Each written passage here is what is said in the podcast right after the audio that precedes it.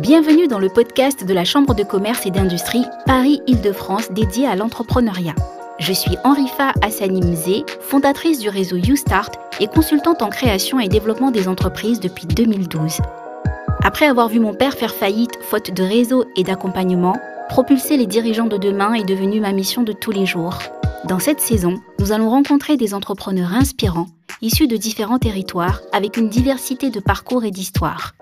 Une seule et même ambition les anime, celle d'entreprendre et de construire le monde de demain. Ces modèles de réussite nous racontent aujourd'hui leurs premiers pas, leurs rêves et leur mission d'entrepreneur. Écoutons-les. Bienvenue dans ce nouvel épisode du podcast Les Nouveaux Entrepreneurs. Aujourd'hui, je suis en compagnie de Morad Atik, le cofondateur de Evolukid. Evolukid, en un mot, c'est le numérique pour la famille. C'est le Netflix de l'éducation par le digital.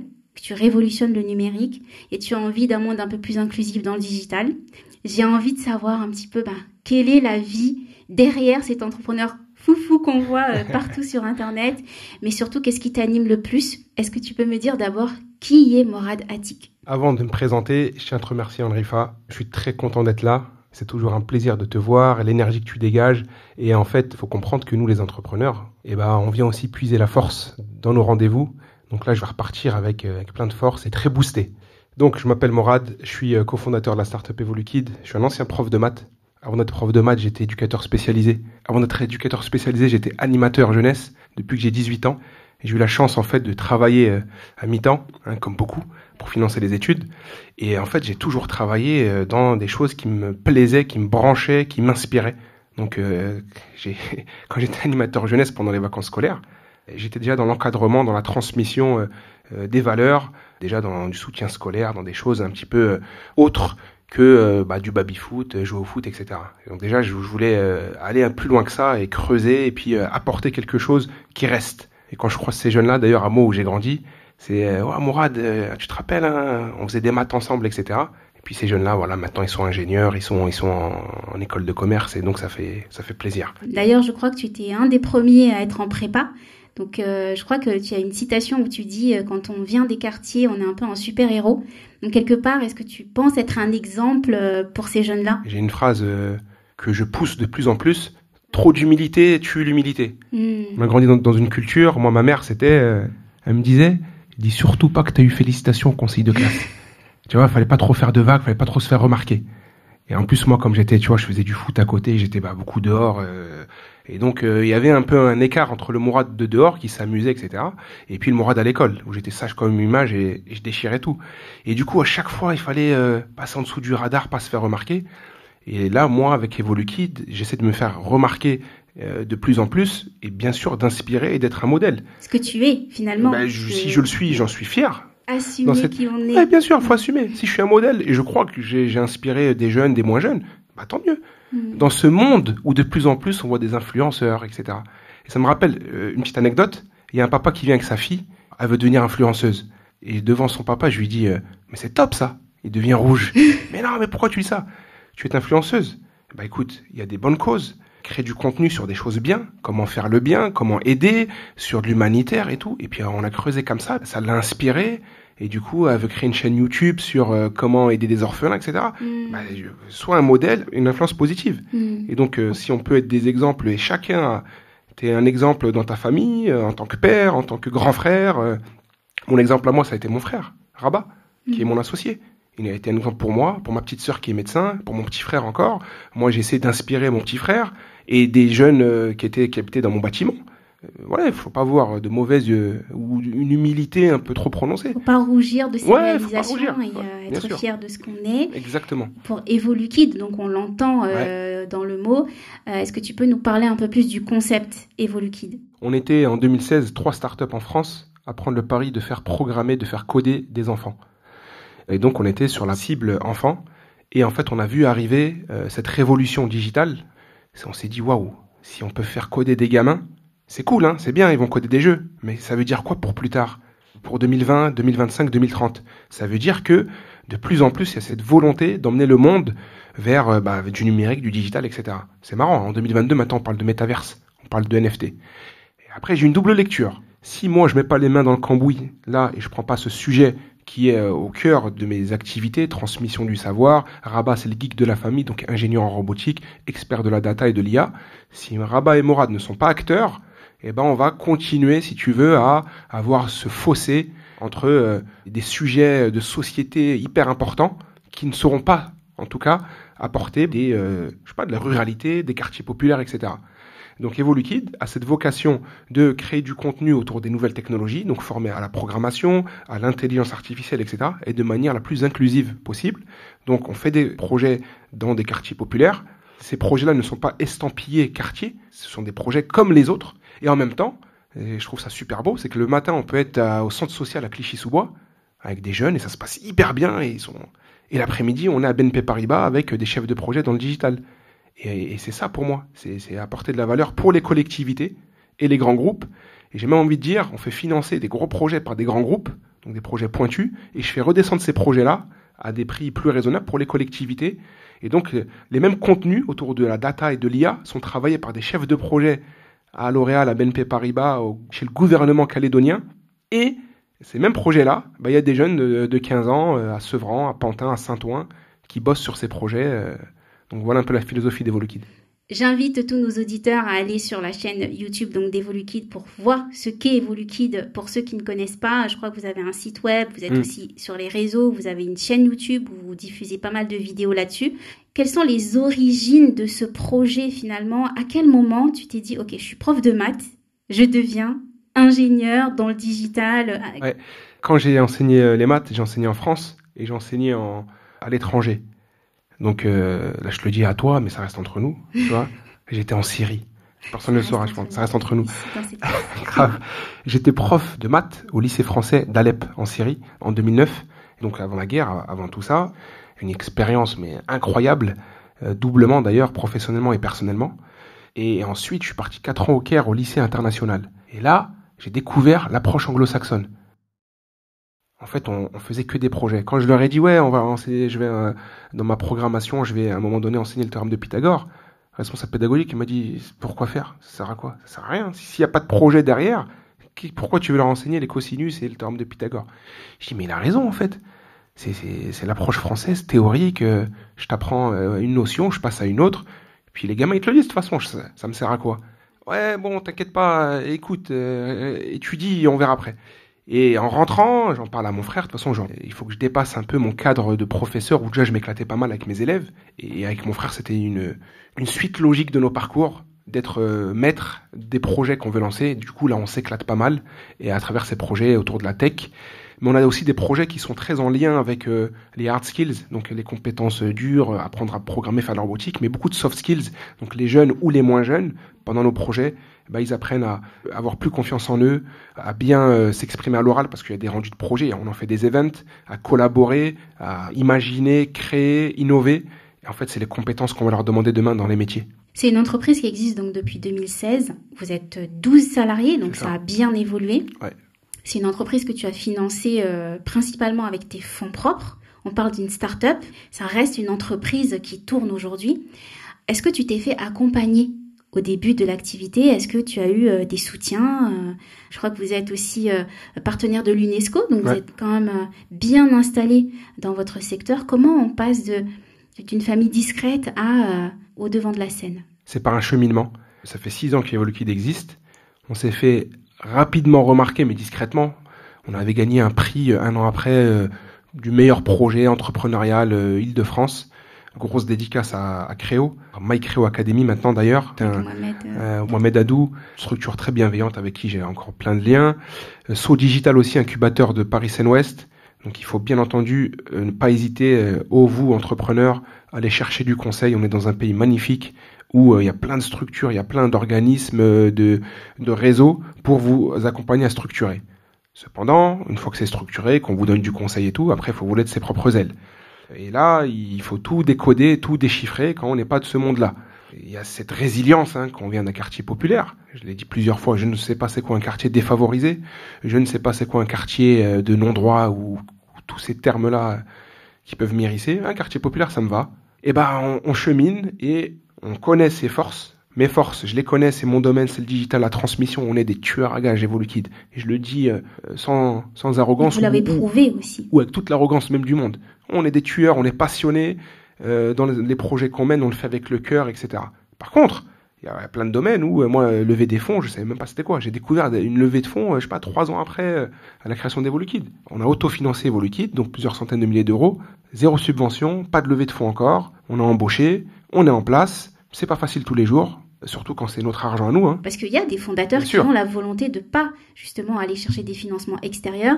Est-ce que c'est une volonté de Evoluki de faire rentrer des investisseurs dans le capital, d'avoir des subventions, d'avoir. Euh, on, est ouvert, hein. on a déjà discuté, on a déjà euh, suivi tout un process euh, de levée de fonds jusqu'au au pitch final devant le, le, comité exécutif qui prend la décision. Et on a refusé parce que voilà, les conditions, il faut qu'elles soient bilatérales, qu'il faut garder l'ADN, il faut garder l'ADN d'Evolukit. Sinon, pour nous, ça n'a pas de sens. Faire du chiffre d'affaires, c'est hyper important. Par contre, les valeurs d'Evoluquid, l'ADN d'Evoluquid, l'essence même du projet, il faut qu'elle soit à tout prix conservée. Il ne faut pas être dans un rapport euh, bah, unilatéral euh, où le fonds va imposer toutes ces conditions. Ça, c'est mort chez nous. Est-ce que selon toi, c'est un moteur pour avancer, de rester comme ça dans cet ADN de OK, moi je garde mes principes, je garde mes valeurs pour pouvoir faire évoluer mon entreprise, même si ça doit aller un peu plus lentement, mais je reste aligné. Est-ce que pour toi c'est une force finalement ou tu sens que ça peut te bloquer aussi parfois? Si on n'a pas ça en RIFAC, il, nous reste quoi en fait? C'est-à-dire que euh, mon frère, euh, c'est un peu moins parlant pour moi parce que je suis un, humble prof de maths qui touchait, je sais plus moi, 2000, 2500 euros. Mon frère est touché 6, 7000 euros.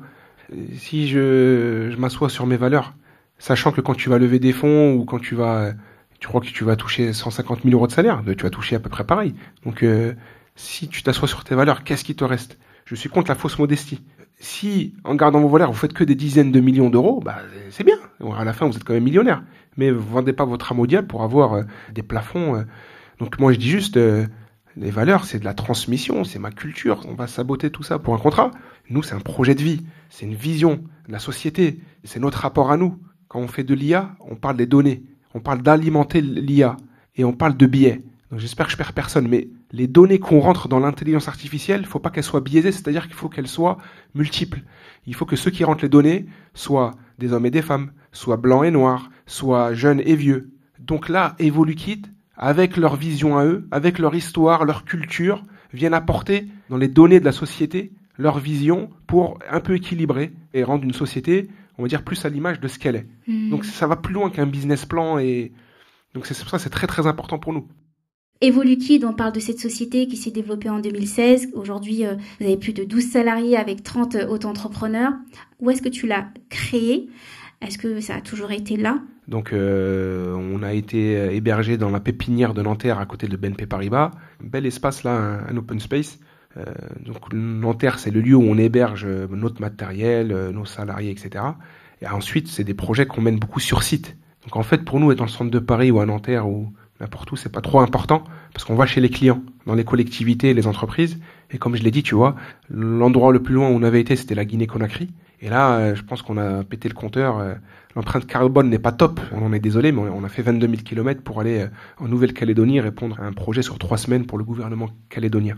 Des projets comme celui-là où tu vas en entreprise, ça représente combien de projets par mois, combien de projets par an? Est-ce qu'aujourd'hui tu cherches à en faire plus? Est-ce que tu recrutes? Est-ce que comment se passe le développement de l'activité sur le terrain? On doit faire à peu près 200 interventions par an euh, on est beaucoup présent sur le terrain dans les collectivités, ça c'est très important pour nous. Tu vois, un exemple concret, le business plan, il pue le développement en entreprise. Il dit mais développer l'activité entreprise parce que c'est beaucoup plus rentable.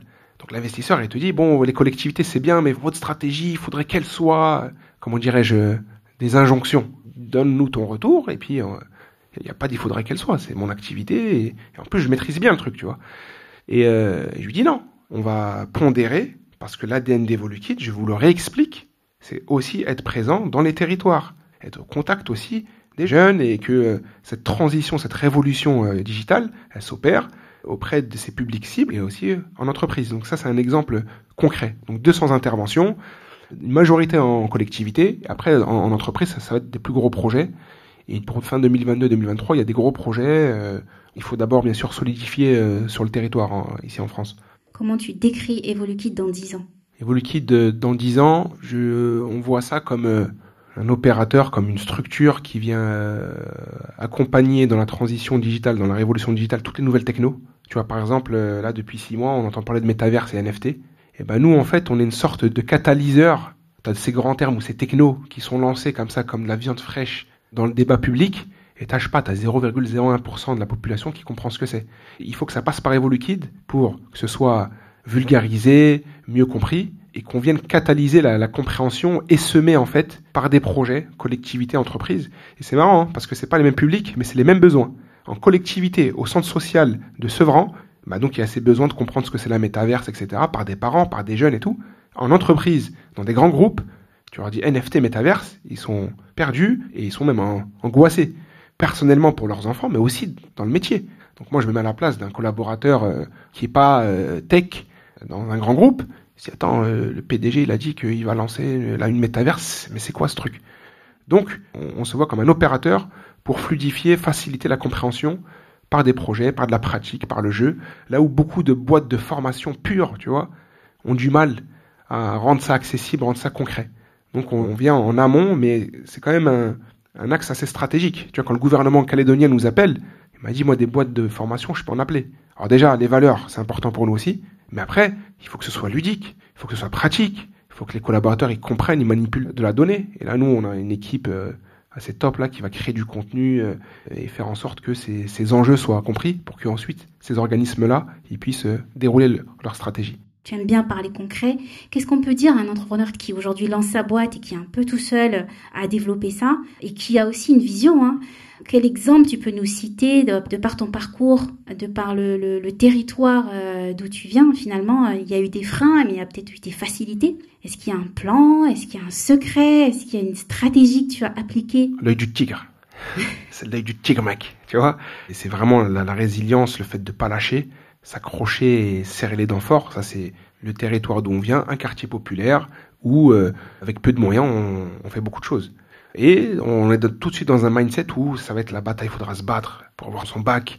Euh, je vais être pris en prépa, ça va être dur. Il faudra s'accrocher. Tu travailles à mi-temps, tu es un peu prédestiné, conditionné à, à l'effort.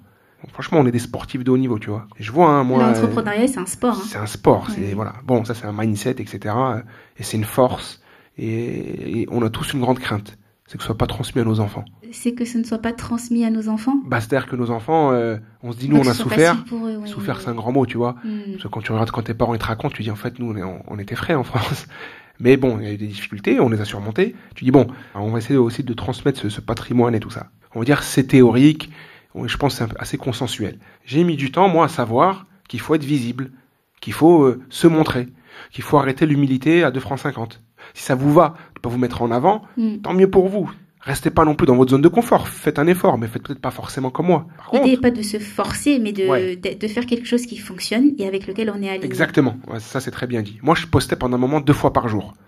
Mettez en avant votre projet. Et d'ailleurs, ce que je dis de plus en plus aux entrepreneurs, euh, ne vendez pas un modèle économique, un, un business plan, ne vendez pas euh, euh, votre projet. Transcendez-le et vendez une vision. Faites votre projet, d'accord, mais il sert à quoi votre projet? Deuxième chose, balancez sur LinkedIn et persévérez. Il y a bien un moment où déjà vous allez rentrer dans la tête des gens et c'est au bout de la dixième fois qu'ils vont vous appeler, cinquantième fois, centième fois. Comment j'ai eu la Nouvelle-Calédonie Le ministre m'a créé sur LinkedIn. C'est voilà, c'est très simple. Je, je, balance les projets d'Evoluquid, hein, c'est extraordinaire quand je dis. Mes projets sont magnifiques, sont extraordinaires. Mais c'est quoi la stratégie que j'ai mis? Je montre ce que je fais. Je suis pas moi un influenceur euh, ou un créateur de contenu. Euh, eux, ils doivent se casser la tête à chercher qu'est-ce qu'ils vont poster. Tu montres ton Moi, je montre ce que je fais. Oui. J'ai un magnifique projet à Mantes-la-Jolie. Les jeunes, ils bossent sur une smart city. Je le montre. Après, je l'écris et je transcende le projet. Derrière, ils font pas une smart city. Derrière, ils s'émancipent et ils vont. Euh, c'est des futurs ingénieurs, des futurs acteurs de la société. Tu vois? Montrez ce que vous faites. Soyez visible. Ne privez pas le monde de votre lumière. Vous avez une lumière et ceux qui veulent être illuminés toucheront cette lumière, ça leur parlera et d'autres ça leur parlera pas. Merci beaucoup Mourad, tu as pris le temps de venir Avec pour plaisir. nous, ça me fait super plaisir de te retrouver finalement, ah, puisqu'on s'était déjà vu. Donc là on va faire un petit jeu maintenant Mourad. C'est simple, je te pose des questions et en ouais. fait, un peu comme à l'école, hein, donc euh, très familier pour toi, okay. c'est de finir la phrase. Le matin, pour être en forme, je commence toujours ma journée par... La salade. Ma plus grande réussite d'entrepreneur, c'est... Rendre fier ma mère. Une journée ratée, c'est une journée sans... Un bisou à mes enfants. Waouh. Et si c'était à refaire, je ferais pas autrement. Comme ça, non regrette. Ok.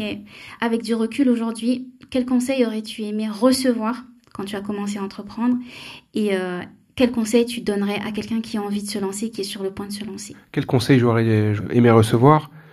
Morad, tu es dans un pays qui est magnifique, où il y a plein d'opportunités. Par contre, je te le dis, il y a des codes. Mais j'aurais voulu être plus au courant des règles du jeu, des, problématiques. Donc il y a des biais intentionnels, donc il y a du racisme, ça existe, mais pire que ça, il y a des biais non intentionnels. Dans leur subconscient, ils vont même pas faire exprès de pas vous sélectionner, de vous mettre en second rang, de en troisième rang, etc. Et euh, j'ai essayé d'expliquer à une personne qui comprenait pas ça. Je lui dis, écoute-moi bien. Je lui dis, un, un PDG, il arrive à Vivatech. À chaque fois qu'il passe les portes, il voit toujours un grand black qui est dans la sécurité. Il va dans son stand, donc un grand groupe, hein. Un entrepreneur vient lui présenter un bête de projet, mais un projet incroyable. Comment il est? Si c'est un grand black. C'est un grand black, un malien, un sénégalais, un français, hein, mais d'origine. Cognitivement, il y aura des messages qu'il va même pas conscientiser, où il va assimiler cette personne, entrepreneur, qui sort de Central Paris, d'HEC, etc. Il va lui assimiler le projet là du frérot Black aux autres. Donc c'est pour ça qu'il faut être visible et il faut court-circuiter un peu les, cerveaux et que euh, en termes de données, il faut alimenter l'IA là, il faut alimenter la base de données et que en fait le cerveau, bah, des Henri Fat, des Mourad et tout ça, il y en a de plus en plus et il y en a beaucoup. Donc soyons visibles, on a toute notre place. Et c'est pas, euh, moi je parle de moi, hein, d'évoluer qui on est d'accord. C'est-à-dire que là je suis pas en train de donner un cours ou théoriser ou faire de la sociologie, etc. Effectivement, je suis totalement d'accord avec toi. Merci encore beaucoup Mourad pour ce moment. C'était un super moment. Merci, merci. Avec toi, merci à tous de nous avoir écoutés. Je vous donne rendez-vous sur la chaîne Spotify des nouveaux entrepreneurs et sur le site de la CCI Paris Île-de-France pour le prochain podcast sur l'entrepreneuriat. Ce podcast vous a été proposé par la CCI Paris-Île-de-France dans le cadre du programme Entrepreneur Leader. Mis en place par le Conseil régional d'Île-de-France, ce dispositif vise à offrir aux entrepreneurs franciliens un accompagnement complet et personnalisé à toutes les étapes de leur projet de création ou de reprise d'entreprise. Si ce podcast vous a plu, abonnez-vous à la chaîne Spotify Les Nouveaux Entrepreneurs et partagez-le.